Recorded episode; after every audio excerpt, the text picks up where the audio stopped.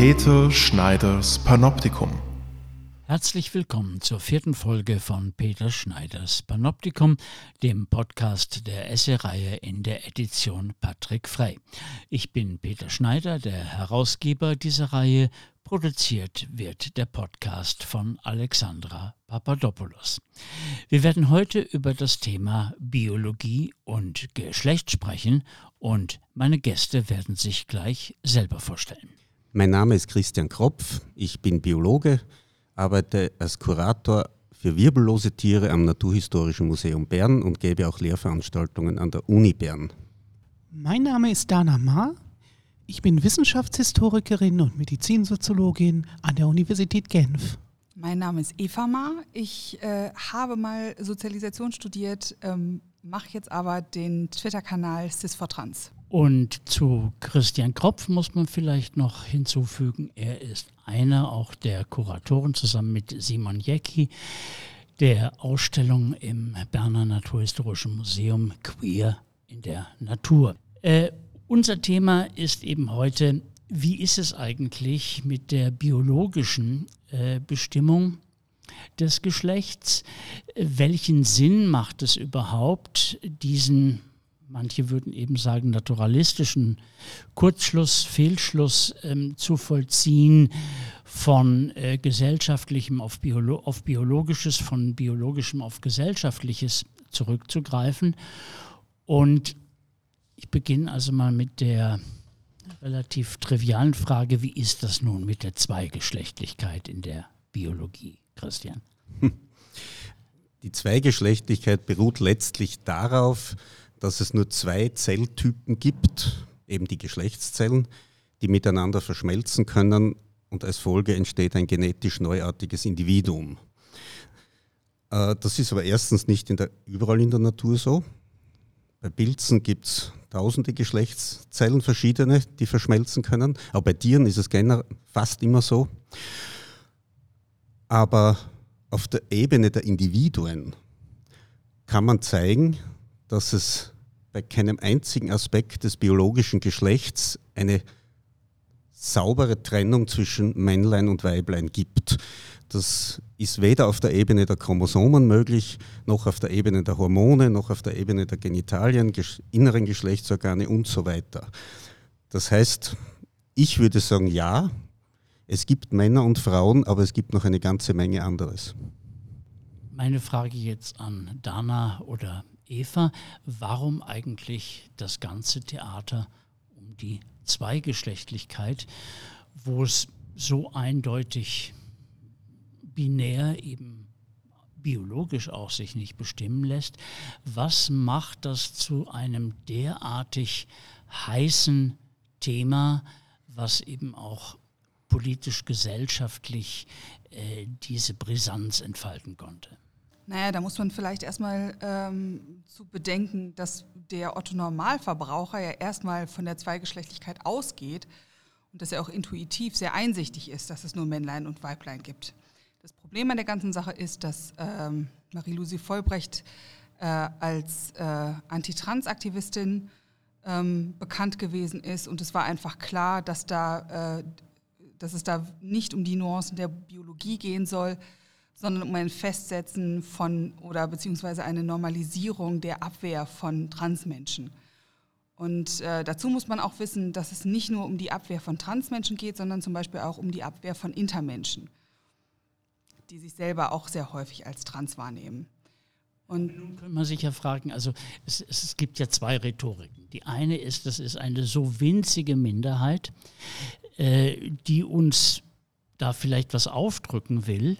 Und andererseits, die andere Rhetorik ist, äh, die sind wahnsinnig gefährlich. Und das passt ja irgendwie, irgendwie nicht wirklich zusammen. Also es erklärt noch nicht den ganzen Hype um Binarität und Zweigeschlechtlichkeit.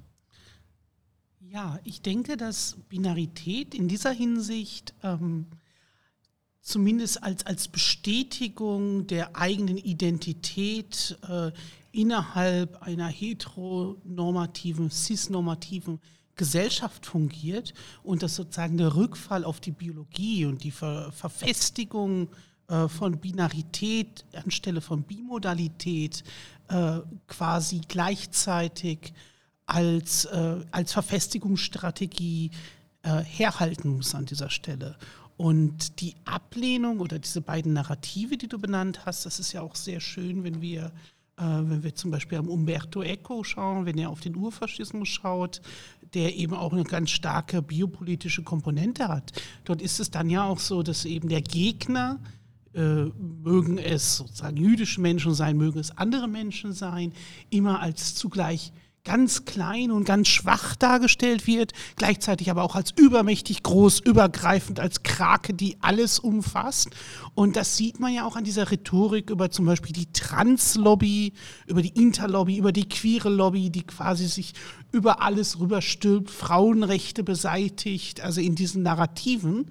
Und diese Narrative werden sehr stark eben auch in diesem Diskurs mitbedient. Wenn wir dann, dann zurückgehen auf die Biologie und uns anschauen, sehen, dass es eben in Individuen, auf der Individuenebene, ähm, ja, eine gewisse bimodale Verteilung von Eigenschaften auf verschiedenen somatischen und sozialen und psychologischen Ebenen gibt, die miteinander verbunden sind, zum Beispiel im systembiologischen Zusammenhang da hat man eben dann die, das chromosomale Geschlecht, da hat man die, das hormonelle Geschlecht, da hat man das gonadale Geschlecht und man hat verschiedene Ebenen, die miteinander interagieren und die in jedem Individuum unterschiedlich sind.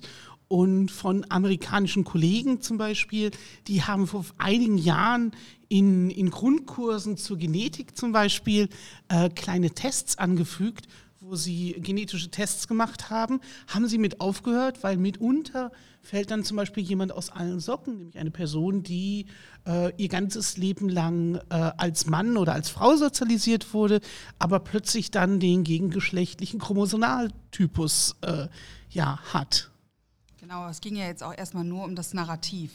Genau, und ähm, da geht es auch einfach nochmal drum, wenn man die Biologie einholt, dann kann man sozusagen und das Ganze über Biologie normativ bestimmen möchte, dann sind Transmenschen und auch Intermenschen falsch.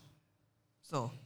Aber ist die These zu steil, ähm, wenn man sagt, dass es vielleicht gar nicht jetzt diese festgefügte heteronormative Normativität ist, die diesen gehässigen äh, Diskurs hervorbringt oder diesen auch diesen seltsamen Schulterschluss eben zwischen zwischen den Binaristen äh, und äh, den Feministinnen, ähm, äh, sondern ist es vielleicht auch eben eher die Tatsache, dass die Dinge in den in Fluss geraten sind.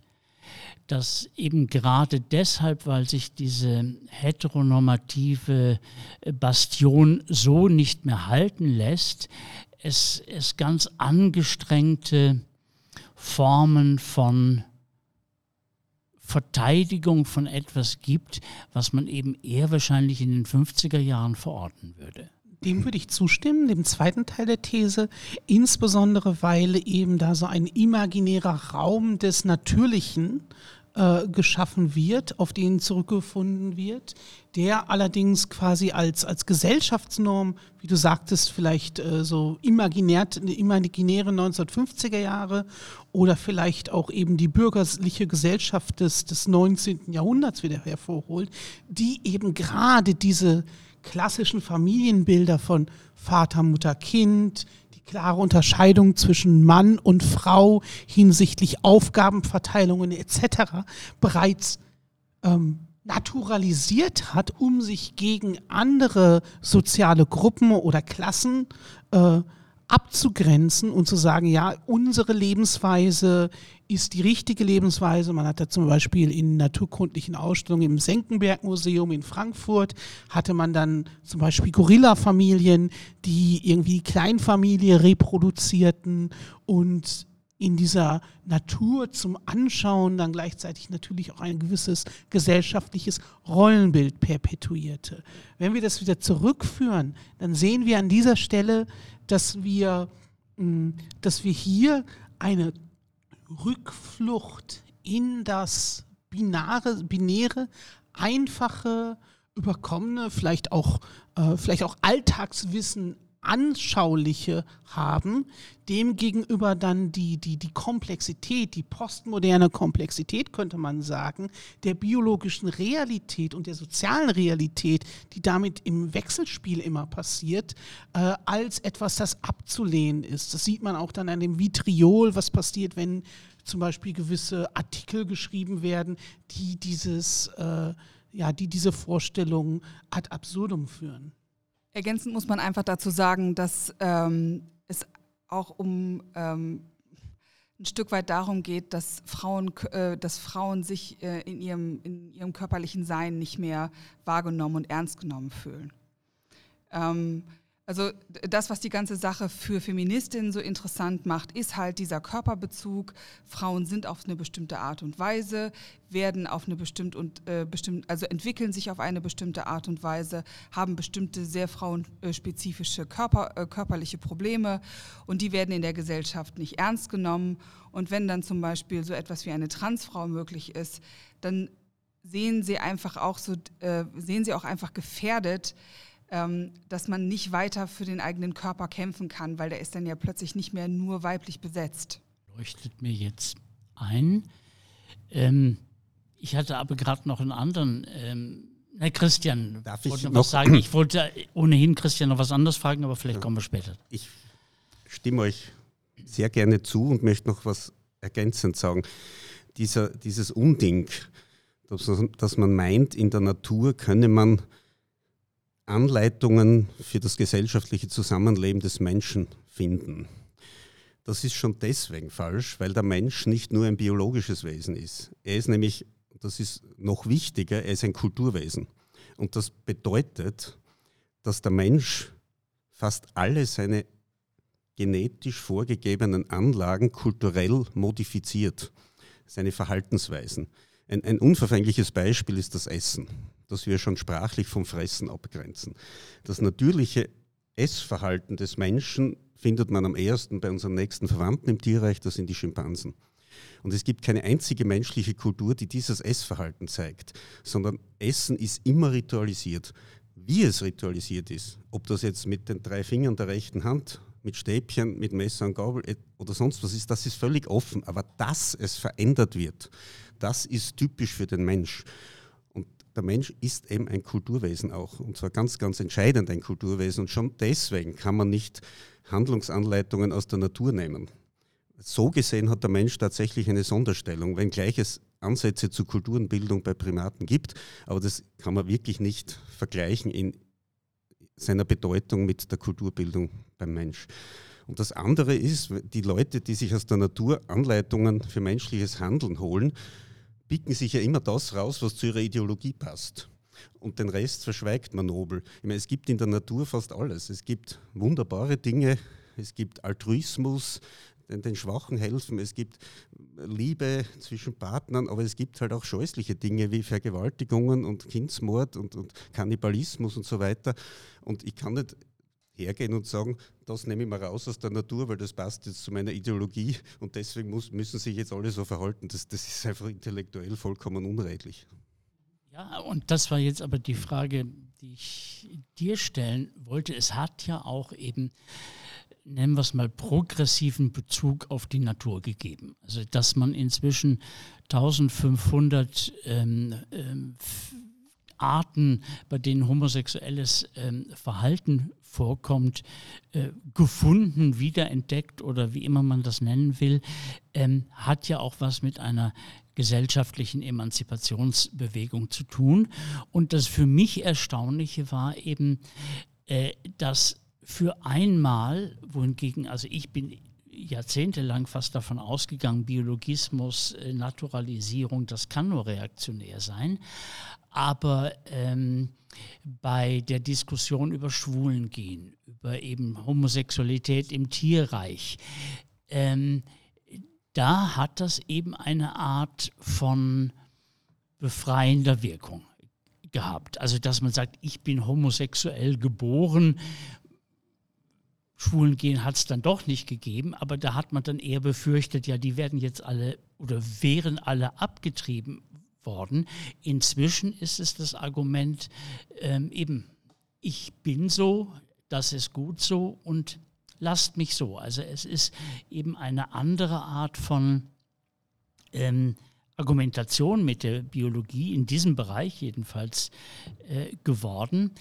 Jetzt zwei Fragen. Warum ist das beim Binären? Funktioniert das nicht ähnlich, also bei, bei, bei Transpersonen?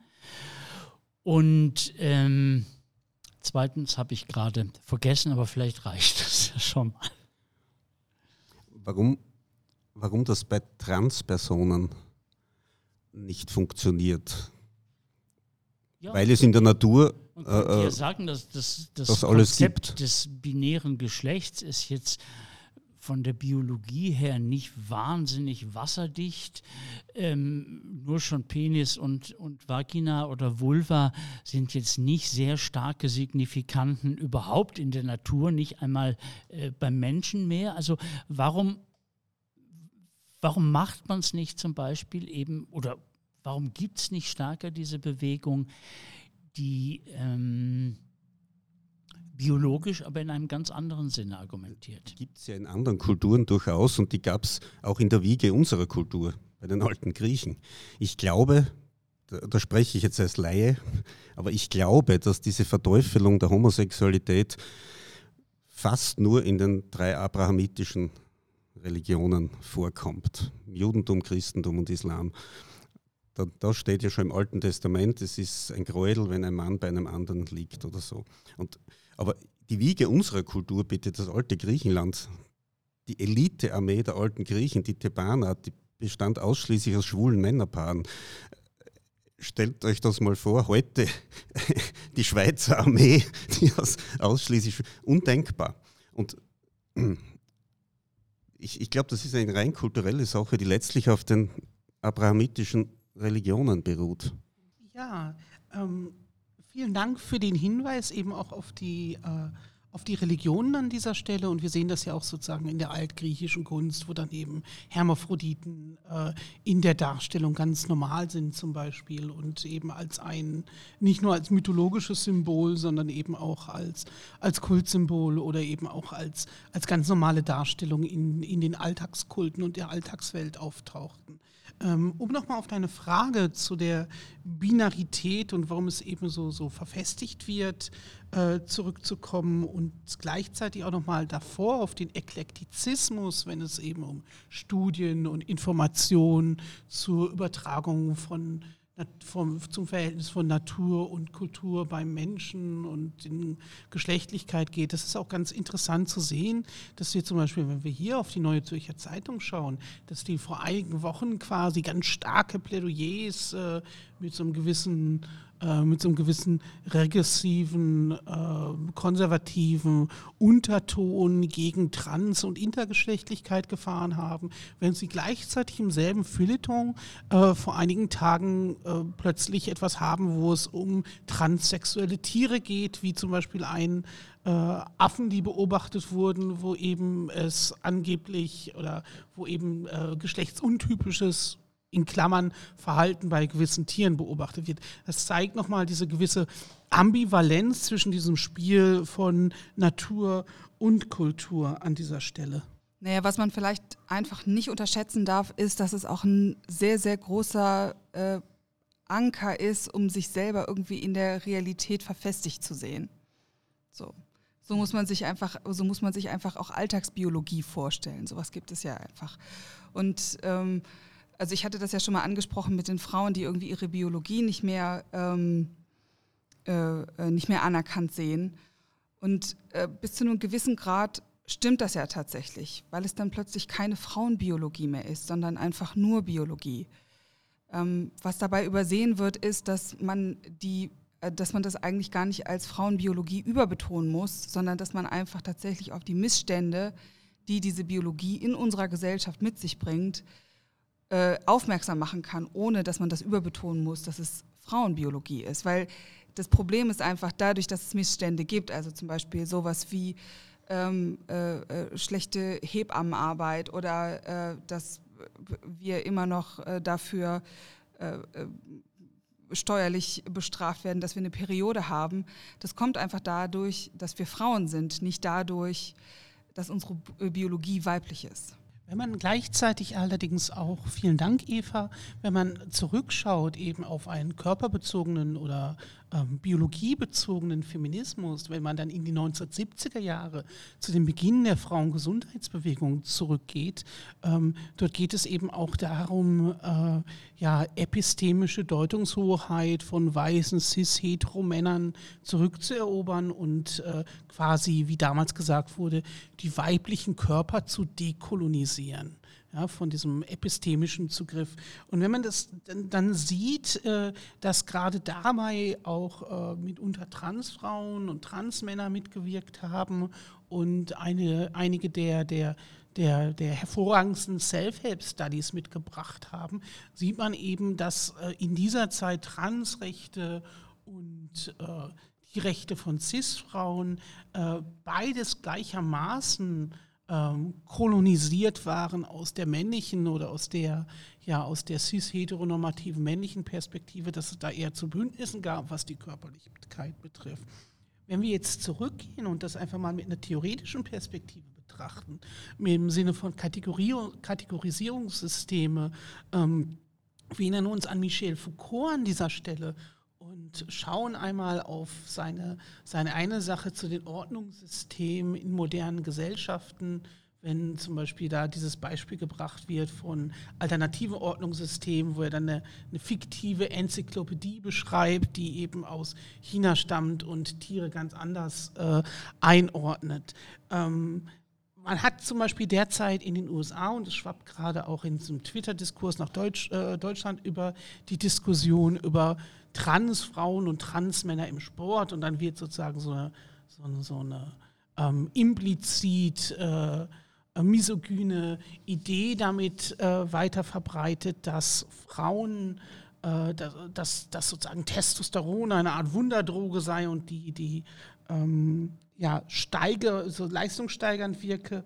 Und wenn wir da genau drauf schauen, dann sehen wir einfach, naja, nur eigentlich nach Männlein und Weiblein, nach Chromosom oder Hormonstatus äh, ja, gegliedert oder kategorisiert werden. Und da gibt es vielleicht auch alternative Kategorierungssysteme, die vielleicht viel mehr auf zum Beispiel Armlängen oder Körperstärke zwischen Individuen äh, basieren könnte und damit eigentlich eine viel größere Fairness bereitstellen könnte und eben gleichzeitig auch den Bezahlungsgap zwischen weiblichen Sportlern und männlichen Sportlern ad absurdum führen würde. Jetzt äh, es ist immer wie bei uns, du hast sowieso was und dann frage ich dich danach noch was, ja? Also? Ein Aspekt, der, der, mir jetzt noch fehlt, ist, dass das Geschlecht des Menschen ja nicht ein rein biologisches ist. Es ist eine viel, viel komplexere Angelegenheit. Es gibt Frauen, die man biologisch als Männer klassifizieren würde und umgekehrt. Und ich glaube, dieser Punkt führt sehr häufig zu Missverständnissen und zu, zu, ja, zu, zu, zu heftigen Diskussionen. In dem Punkt stimme ich der Frau Vollbrecht zu. Das sagt sie nämlich am Anfang ihres Vortrages. Ähm, das Geschlecht ist eben nicht nur ein biologisches Geschlecht. Das, und selbstverständlich ist es für jeden Mensch, mich eingeschlossen, viel wichtiger, als was ich mich fühle. Als ob ich jetzt Eizellen oder Spermazellen produziere. Also das Wichtige persönlich ist natürlich die Geschlechtsidentität äh, plus die sexuelle Ausrichtung etc. Und das finde ich, muss muss man gerade speziell für den Menschen auch wirklich hervorheben. Ähm, eben die Frage, die ich dann ähm, anschließen wollte, kann ich mit einer These verknüpfen. Eben das, was ich ähm, eben schon mal angedeutet habe, ist es nicht vielleicht so, dass ähm, im Geschlechtlichen tatsächlich wir schon seit längerem eine Art von Uneindeutigkeit erleben und praktizieren und dass es Rückzugsgefechte wäre vielleicht schon zu zu geschichtsphilosophisch äh, argumentiert, dass das nur der Anfang, sozusagen die Anfangsverschlimmerung für eine zukünftige Verbesserung ist, aber dass die Härte, mit der ähm, ähm, zum Beispiel diese TERFs, Trans-Exclusionary Radical Feminists, argumentieren, äh, diese Art von Verhärtung äh, dass die eben mit einer realen Verunsicherung zu tun hat. Und jetzt komme ich auch endlich zur Frage, wie war denn eigentlich die Reaktion auf eure Queer-Ausstellung? Die ist jetzt, hat einen Preis gewonnen, zwei Preise gewonnen, genau. Sie ist nochmal ähm, verlängert worden bis März ähm, 2023. Also es sieht ja nicht so aus, als wenn es da große Kämpfe mit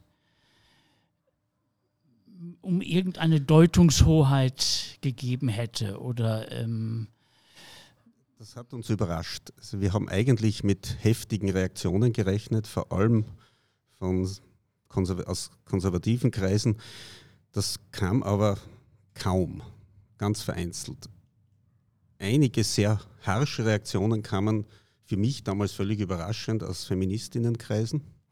Genau mit dem, was ihr geschildert habt, die Angst, dass man jetzt nicht mehr von Frauenrechten sprechen darf, weil es Frauen ja gar nicht gibt. Und da, da muss, da sage sag ich jetzt, meiner Ansicht nach ist das unbegründet, weil man natürlich von Frauen sprechen darf und von Männern.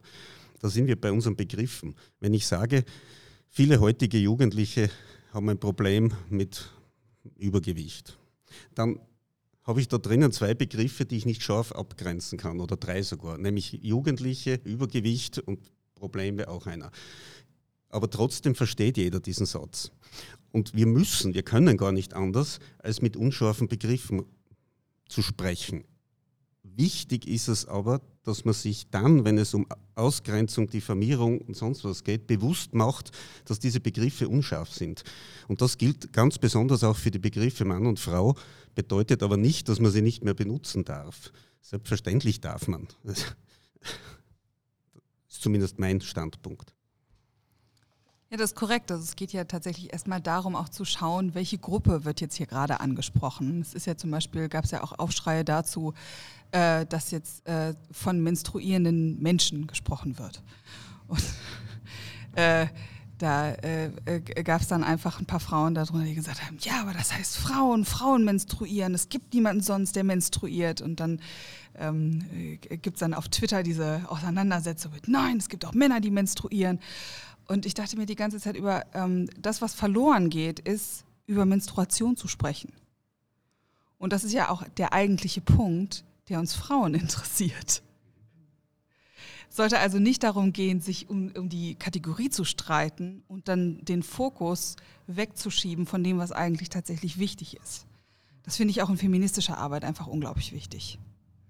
Ich würde gerne noch etwas hinzufügen, und zwar wird gerade dieser scharfe deutsche Diskurs ja auch über die Debatte des sogenannten Selbstbestimmungsgesetzes, was eben das, ähm, das, das äh, alte transsexuellen Gesetz in Deutschland ersetzen soll, geführt. Und dahingehend wollte ich einfach auch euch äh, ähm, fragen, welche Erfahrungen ihr an dieser Stelle in der Schweiz gemacht habt. Ihr habt ja das Selbstbestimmungsgesetz oder ein Äquivalent, was die feministischen Kreise oder die, die sogenannten oder an der Stelle äh, spezifisch ähm, trans-exkludierenden feministischen Kreise machen.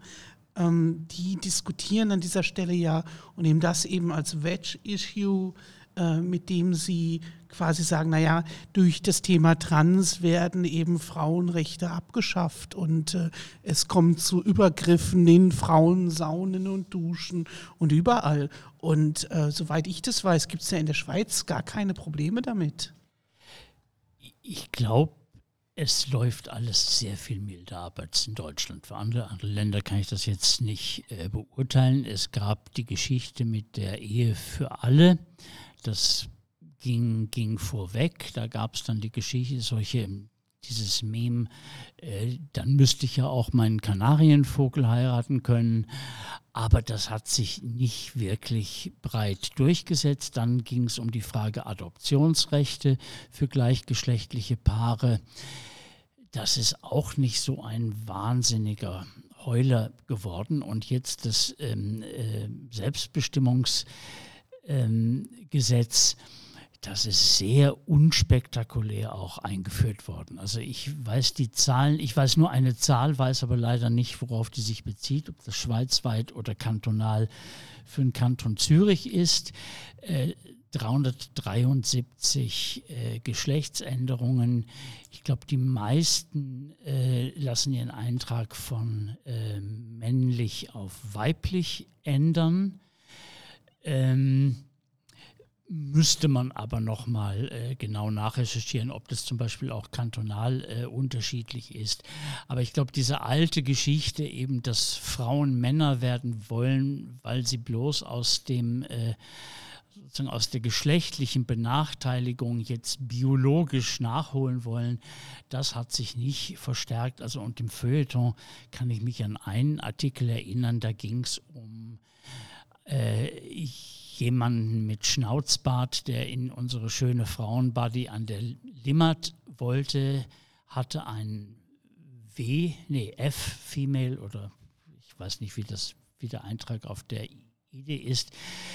Äh, der ist dann nicht mal oder die ist dann nicht mal reingekommen, aber das war dann wirklich ungefähr der größte Skandal äh, von solchem Eindringen von, von keinen richtigen Frauen in Safe Spaces äh, für Frauen. Also das läuft ziemlich unterm Radar, also nicht mehr das Feuilleton schafft, was irgendwie einen größeren Skandal äh, als eine bärtige Frau in der Frauenbody anzuführen. Ich glaube, dass dieses Problem maßlos übertrieben wird. Also, ich glaube, wir haben wirklich andere gesellschaftliche Probleme als Transmenschen, die sich dann in Flüchtlingsheimen äh, zu den Frauen, also Transfrauen, die dann in Flüchtlingsheimen zu den Frauen gehen und so. Also ich wüsste keinen einzigen Fall, wo das je vorgekommen wäre. Äh, das führt an den eigentlichen Problemen vorbei, die dahinter stehen, glaube ich.